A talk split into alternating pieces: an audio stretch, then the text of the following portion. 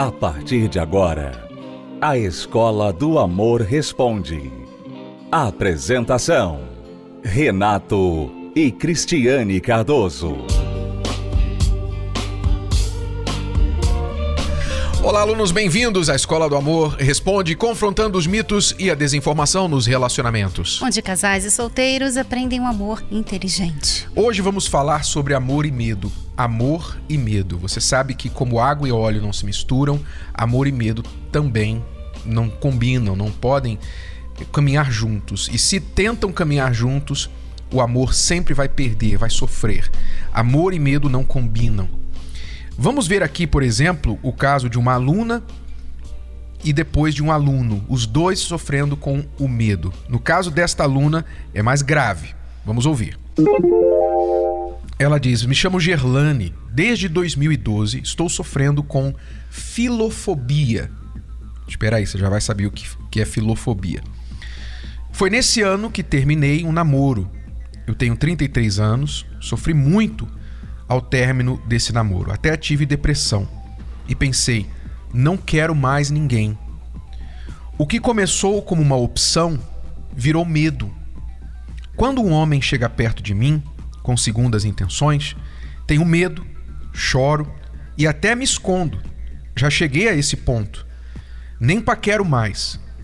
Fui pesquisar isso na internet e descobri ser filofobia, que é medo de amar. E estou mesmo com esse medo. E também uma outra fobia, com a androfobia, que é medo de homens. Eu acho que você tem que parar de buscar na internet. Uhum, uhum. Primeiro conselho: para de buscar na internet. Porque não você vai descobrir um monte de fobia que você tem. Aí você vai se achar uma pessoa, um extraterrestre. Bom, tenho também androfobia, que é medo de homens. Não tenho medo no sentido de amigo, mas no sentido de relacionamento. As pessoas me cobram porque estou sem ninguém, e isso me entristece, não sei o que dizer. Minha mente não sente falta disso. E é estranho, eu sei que não é normal. Eu preciso de ajuda, sou evangélica. Deus os abençoe. A nossa aluna lá de Pernambuco, Cristiane. Hum, é, pois é. Então, primeira coisa que eu gostaria já de falar de cara para essa aluna, Gerlaine, é que é, medo também não combina com o evangelho. Né? Se você conhece a Bíblia, se você é uma pessoa evangélica mesmo, você conhece a Bíblia, você sabe que medo não vem de Deus. É só... Medo não tem nada a ver com a fé. A Bíblia só tem. Eu nunca contei, mas sempre, sempre ouvi falar que a Bíblia fala 366 vezes não temos. Não temas. Né? É. Então, você. Eu já aí você já, já pode ver que tem uma coisa errada com a sua fé. Uhum. Tá? E é um problema, Renato, de muitos evangélicos, porque eles falam assim: não, eu creio nisso aqui, o que está escrito na palavra de Deus. Mas eles vivem uma vida como se não crescem, porque é, eles passam pelos mesmos as mesmas dificuldades, os mesmos sentimentos, né? É, a pessoa ela tem medo, ela tem dúvida, ela tem muita coisa. Quer dizer, como assim? Você vive essa palavra que você diz, crê ou não? Porque eu sei que você passou uma dificuldade lá atrás, né, em 2012, quando você teve essa decepção. Mas o que é normal? Uma pessoa da fé, uma pessoa evangélica, né, que crê na palavra de Deus, o que, que ela faz quando ela é decepcionada? O que ela faz? Qual a reação que ela tem? Com certeza não é essa. A pessoa que porque, vive a palavra de Deus. Exato, é porque a pessoa, infelizmente, muitas pessoas, isso não acontece só com a fé evangélica, acontece com a maioria das pessoas que professam uma religião. Elas têm aquele rótulo da religião. Então, elas acham que o rótulo as faz aquilo. É, dizer que eu sou evangélico, então isso me faz evangélico. Não é assim que funciona. Basta olhar hoje que muitos, muitos evangélicos a única diferença entre a vida deles e a vida daqueles que são incrédulos ou que não professam a fé evangélica é que os evangélicos vão à igreja e os outros não. E até isso já está mudando. É, tem uns que Porque não vão. Nem igreja. a igreja e iguais, é, muitos, muitos estão. Inclusive, são, é. são milhões de supostos evangélicos no Brasil que dizem que não vão a, a nenhuma igreja. Então, quer dizer, já não tem mais diferença alguma é. entre muitos evangélicos e os que dizem não ser. Então, realmente, porque se esta fé que eu digo ter é, é real, é verdadeira, então esta fé me ensina a lidar com decepções amorosas, entre tantas outras adversidades da vida. No caso aqui, por exemplo, ela sofreu há seis anos, ela tem 33 hoje, há seis anos ela sofreu o término de um namoro. Então entrou em depressão. Que já não combina. Que já.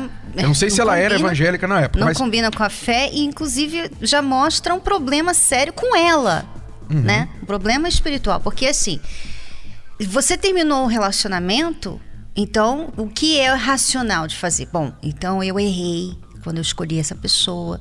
Né? Eu errei, eu tive meus erros, ele teve os erros. Agora eu tenho que aprender né, a identificar isso para eu não cair nessa cilada de novo. Agora eu vou ser mais cautelosa, eu vou conhecer melhor as pessoas. O próximo eu vou conhecer melhor. Agora, quando a pessoa termina e ela, assim, se destrói por causa do término, aí você fica assim: peraí. Então, a sua vida era aquele relacionamento. Quer dizer, o seu valor todo estava naquele relacionamento. Você, você não merece viver mais, você não tem valor nenhum sem aquela pessoa. Então, assim, se vê que a pessoa não se ama, não tem valor, não tem respeito próprio, não tem nada. Aí elas vão falar assim: mas é normal isso. É normal para as pessoas que estão nesse nível espiritual, vazias, sabe? A pessoa vazia de Deus, ela não tem Deus. Ela não conhece Deus. Agora, uma pessoa que diz conhecer a Deus e cair em depressão depois de um término de relacionamento, isso também é outro péssimo sinal sobre a fé dela. É tão diferente do que está escrito, do que a fé ensina, que nós aprendemos que Deus é amor, está escrito na palavra de Deus. Deus é a essência do amor, o criador do casamento, o criador do homem e da mulher. Ele é o autor da família. Então Deus é amor.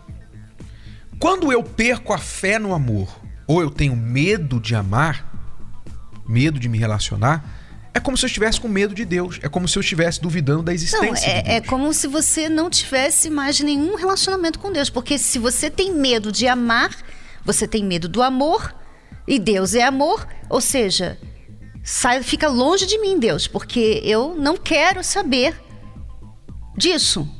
Aí alguém vai dizer assim: Não, Renata Cristo, eu, eu creio em Deus, eu amo a Deus, mas eu tenho medo é dos homens, eu tenho medo é das mulheres, eu tenho medo de alguém me decepcionar, não Deus. Mas aí que está: Deus dá a você inteligência para você tomar as atitudes, fazer as coisas de forma preventiva, não é? Para você não ter o problema de sofrer lá na frente.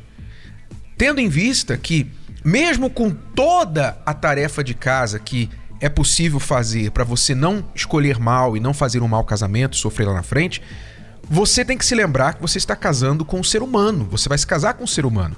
E assim como você é falho, aquela pessoa é falha. Você vai correr risco. A vida, para você viver, você corre risco. Então, a pessoa que não quer ter nenhum risco na vida, ela, na verdade, ela deveria orar para morrer. Porque estar vivo é um risco. Então, não existe isso. Você não pode viver com medo. Por isso que existe a fé. Nós temos que ter fé. Eu tenho que ter fé, por exemplo. Nós estamos fazendo esse programa aqui. Qual é a nossa motivação? Nós não ganhamos dinheiro para fazer esse programa. Não ganhamos nada. Aliás, a gente tem que dedicar tempo diariamente para fazer esse programa. Nós não ganhamos dinheiro, nós não ganhamos absolutamente nada, pessoalmente falando, em retorno material para esse programa ser feito. Nós fazemos esse programa pela fé. Qual é a nossa fé? A fé é que alguém está ouvindo. Pelo menos a minha Pelo mãe menos- eu sei que ouve. Pelo menos uma pessoa, né? Que está precisando ouvir o que a gente tem para falar, vai ouvir, vai fazer e vai ser salva. Essa, é a nossa fé. Nós não estamos vendo as pessoas do outro lado, mas nós temos essa fé e essa fé que nos faz vencer esse pensamento. Ah, não adianta, vocês estão É falando, se mas a gente for pensar nas milhares, milhões de pessoas que não ouvem o programa, né? e ainda que aquelas que ouvem e não praticam. não praticam, a gente vai ter Desistir. desistir. Mas a gente não olha assim, porque a nossa fé, ela olha para o lado bom, né? Ela olha para os resultados positivos. A fé é assim, né? Você, quando, por exemplo, um término, o marido larga você. O marido trai e larga você por outra mulher. Como olhar pela fé isso? Olha, Deus me livrou. Deus me livrou. Eu não sei como, eu não entendo agora, mas eu sei que porque eu tenho fé em Deus, e ele é meu Deus e eu coloco a minha vida nas mãos dele, então eu sei que ele quer o melhor para mim. Então, se ele permitiu que isso acontecesse, é porque ele está me livrando de alguma coisa. Quer dizer, a pessoa que é da fé, Renato, as coisas ruins acontecem com ela também, mas ela não cai em depressão, ela não vira uma. Como é que fala? Mas porque é uma vítima de filófoba filo... deve ser. Filófoba. Filófoba. Ela não vira uma vítima de mais um nome que fazem por aí para novos problemas na sociedade. Ela luta, ela reage na fé. Sabe? Essa é a posição, é essa força que a gente tem quando a gente vive a palavra de Deus. Então, eu vejo que o problema dessa amiga aqui, da Girlane, lá de Pernambuco, é espiritual. Ela não tem Jesus como ela pensa que tem. Ela não vive, ela não conhece ele, talvez. Talvez você não conheça Jesus como você pensa que conhece. Porque conhecendo, ela já estaria curada disso, ele já teria curado o passado dela, pois ele diz: tudo se faz novo, né? A palavra dele diz que quem está em Cristo, nova criatura é. Se você está em Jesus, você então é uma nova criatura. Isso que aconteceu lá no seu passado é uma marca, é uma lição que você aprendeu, está lá na sua memória, você aprendeu as lições, mas aquilo não dói mais. E você então faz a sua tarefa de casa, se previne, toma as atitudes corretas, como está escrito na palavra. Deus disse: se você fizer bem, então tudo dará certo. Se você fizer bem, dará certo. Então, se você fizer as coisas certas, dará certo para você. Porque você não pode agora se envolver com uma pessoa aleatoriamente, indiscriminadamente, sem critérios. Aí sim você vai sofrer de novo. Mas desde que você se prepare, se eduque, então você vai vencer o medo. A pessoa, por exemplo, que quer perder o medo de água, ela tem que entrar na água. Uhum. Tem, mas não é pular na água só. Ela pode aprender a nadar. Ela pode aprender a ficar debaixo d'água, aprender a respiração. Ela pode fazer uma série de exercícios preparatórios para que ela perca o medo da água. Então, o aprendizado supera o medo. A preparação supera o medo. E se você se preparar, além do que a gente falou da fé aqui, que vai te ajudar você desenvolver a verdadeira fé em Deus, a preparação para o amor, para a escolha, para o pré-namoro, namoro, noivado e casamento, essa preparação vai tirar de você o medo de se envolver com uma pessoa. Tá bom? Então, repare a sua fé e prepare-se aprendendo o amor inteligente. Você sabe isso através das palestras da Terapia do Amor. Mais detalhes, terapia do amor.tv, inclusive aí em Recife, Pernambuco, em várias outras cidades do estado de Pernambuco, nós temos a Terapia do Amor. Quer saber o endereço? Em Pernambuco, em todo o Brasil, terapia do amor.tv. Na volta, nós vamos responder a pergunta de um aluno que está com frio na barriga de casar. Vamos voltar daqui a pouquinho.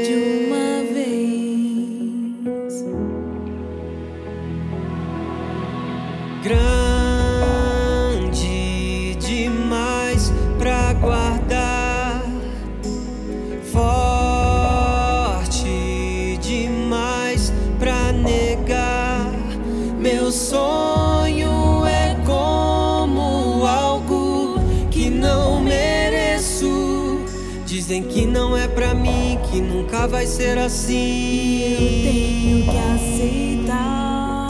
Mas não, não, não vou deixar de sonhar o que sempre sonhei. Não vou me cansar de lutar, de tentar de novo. Eu já deixei esse sonho fazer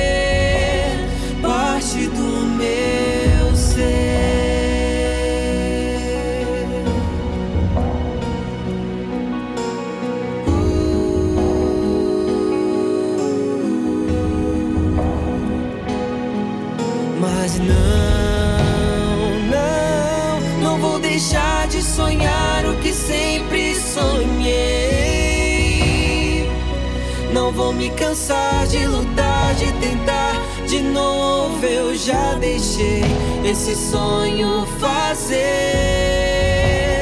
parte do meu ser.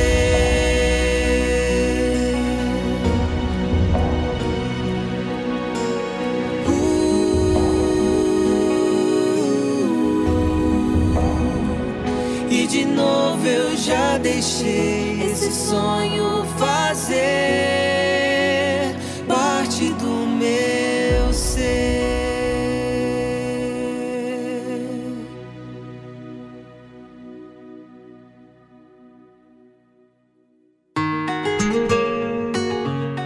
Todo mundo sonha com uma linda história de amor. Mas e quando esse sonho se torna um pesadelo? Como curar um coração ferido? É impossível você mudar uma coisa na sua vida amorosa se você primeiro não identificar o que está causando, qual o pensamento, qual a crença que está por trás daquilo. Você também pode se curar. Aprenda sobre o curativo do amor. Nesta quinta-feira, às 20 horas, na Terapia do Amor, no Templo de Salomão, Avenida Celso Garcia, 605 Brás. Entrada, estacionamento e creche para os seus filhos são gratuitos. Você está ouvindo A Escola do Amor Responde, com Renato e Cristiane Cardoso. Estamos falando sobre amor e medo. Os dois não combinam como água e óleo não se misturam. Vamos agora responder a pergunta deste aluno. Veja só qual o medo que ele está tendo. Renato e Cris. É, meu nome é Gustavo, tenho 23 anos. Estou namorando, né? Estou no relacionamento. Me preparando para me noivar. É, eu gostaria de saber se é normal a gente sentir um pouco de medo de se casar. Que eu nunca tive essa experiência, né? Então está sendo para mim a primeira, vai ser para mim a primeira vez. É comum a gente sentir um certo medo, sim. Sei lá, por qualquer motivo que seja. Então, o Gustavo está aí pensando em noivar e já está com frio na barriga, com medo de se casar. Então, Não, ele até ele ainda nem é noivo ainda, né? Acho que tá está pensando em pedir. namorando, está se preparando para noivar e está com medo de casar. Quer dizer, Uhum. você você tem que resolver essa questão do medo antes de você, né, propor o noivado, porque não seria nem sincero da sua parte propor o noivado com medo de casar. A sua pergunta é se é normal, né? E, Renato, eu, eu não senti medo, mas não sei se você sentiu. Mas eu imagino que há umas, alguns fatores que podem trazer medo. Por exemplo, a pessoa que é, viu os pais se separarem, ela não teve referência em casa e ela quer ter uma coisa que ela nunca teve, né? Então ela vai se casar, mas ela nunca viu isso. Ela nunca viu um casal feliz. Ela nunca viu uma referência de casamento.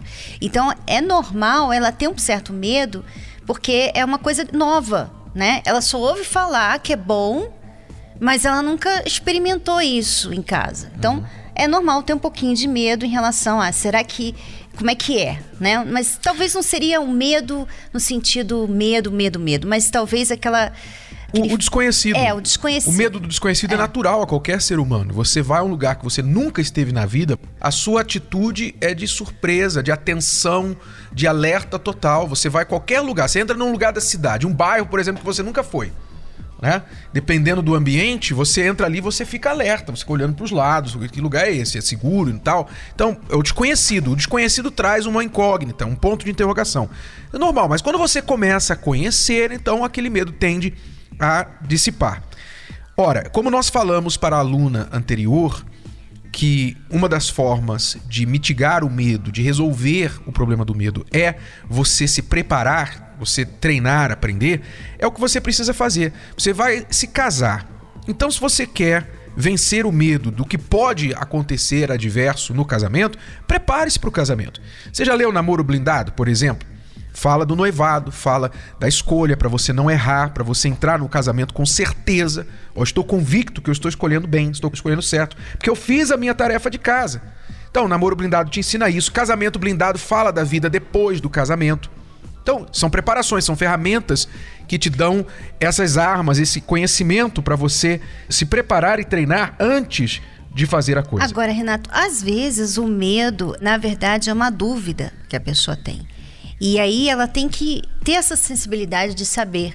Porque se você tem uma dúvida e a sua dúvida é em relação àquela pessoa, ao relacionamento de vocês.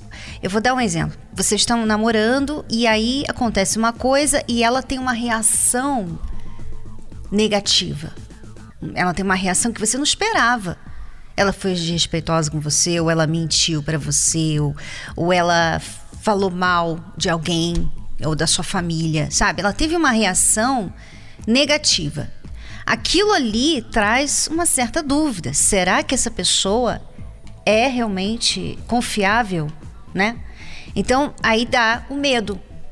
Então, você também tem que ter essa sensibilidade de saber, peraí, esse medo tem uma justificativa? Será que eu realmente estou em dúvida em relação a ela ou até mesmo a mim, né?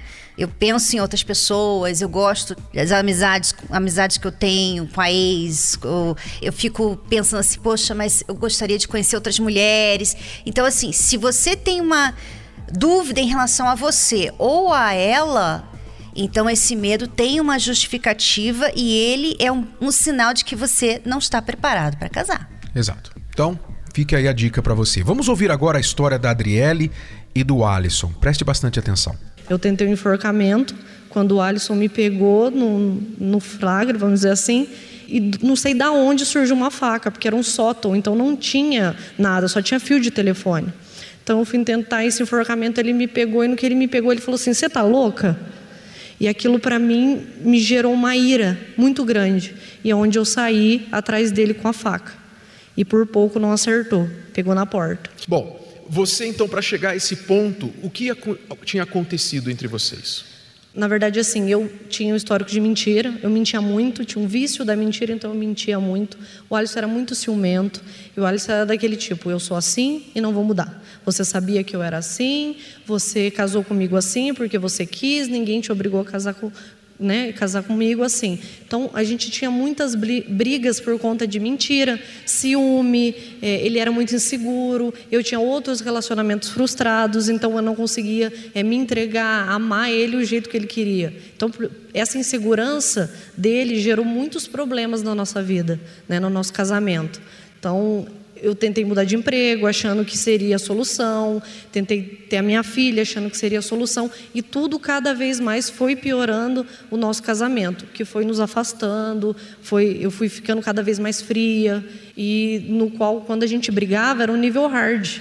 Tipo, nossa, a gente era copo voando, era faca voando. E eu, como homem, eu sabia que ela ia estressar.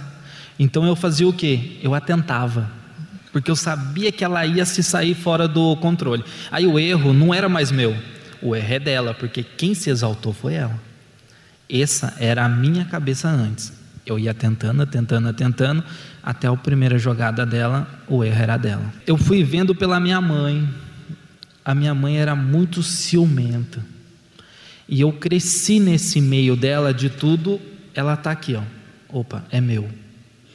E nesse é meu, como ela por ser mais velha, eu criei a insegurança. Uhum.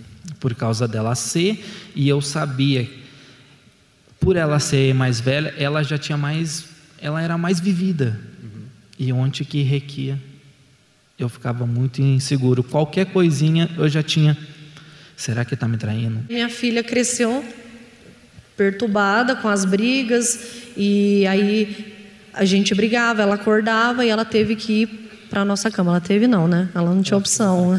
Eu comecei a colocar lá na cama porque aí devido ao trabalho, caso, eu ficava muito exausta e o Alisson não compreendia isso. Aí aonde ele ia para o sofá, aonde ele ia para o colchão no chão. Muitas vezes ele foi para casa da mãe dele, estressado, saía de casa e aquilo eu ficava, nossa, mas eu tô aqui com uma criança pequena, ele queria tanto um filho e agora ele me deixa aqui sozinho e vai para casa da mãe dele. Então isso começou, eu acho, acho que ele, aí eu que comecei, acho que ele não gosta mais de mim. Uhum. Eu acho que ele só queria, aí eu que fiquei, acho que ele queria ter um filho comigo só. Então foi aonde a gente não tinha esse diálogo. Então eu acreditava que o meu casamento já era, que estava frio. Ele achava que ele não era mais é, suficientemente para mim. E, e, isso a gente não sentava e conversava. Não, vamos sentar, vamos conversar, como é que vai ser, eu estou achando isso. Não. Quando me indicaram a, a palestra, eu não acreditei. O que, que passou na minha cabeça? Nossa, eu estou com um problema no meu casamento e estão me indicando uma palestra?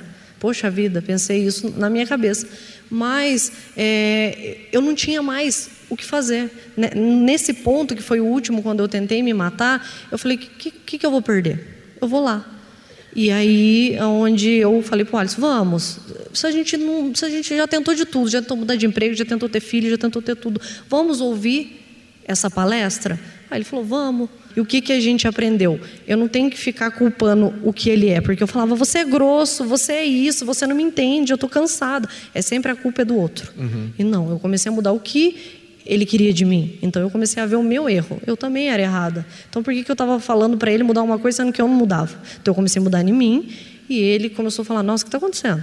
Ele chegou em mim um dia e falou assim: Mas o que está acontecendo? Por que, que você está tá fazendo isso que você não fazia? Aí vinha me cutucar.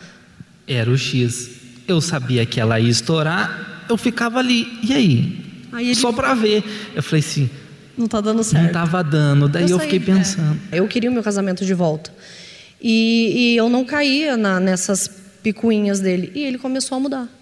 Aí ele começou a ser mais carinhoso, começou a fazer o que ele não fazia. Aí às vezes sim, eu ficava estressada. Aí ele falava: Não, calma. Eu falava: Nossa, calma agora? E aí começou a tudo. É, cada vez mais foi mudando, uhum. até chegar nos dias de hoje. Então, mas para isso acontecer, a gente teve que o quê? Ouvir, obedecer, obedecer e, e permanecer. E praticar. A Adriele e o Alisson são mais um casal que aprendeu o amor inteligente e resolveu os problemas da relação através das palestras na Terapia do Amor. Vocês também podem ser este casal. Participe nesta quinta-feira, no Templo de Salomão ou em todo o Brasil. Mais detalhes no site terapia do amor.tv. É tudo por hoje, alunos. Voltamos amanhã neste horário, nesta emissora. Até lá. Tchau, tchau. Tchau. Você pode ouvir novamente e baixar esse episódio da Escola do Amor Responde no app Podcasts da Apple Store e também pelo Spotify e Deezer.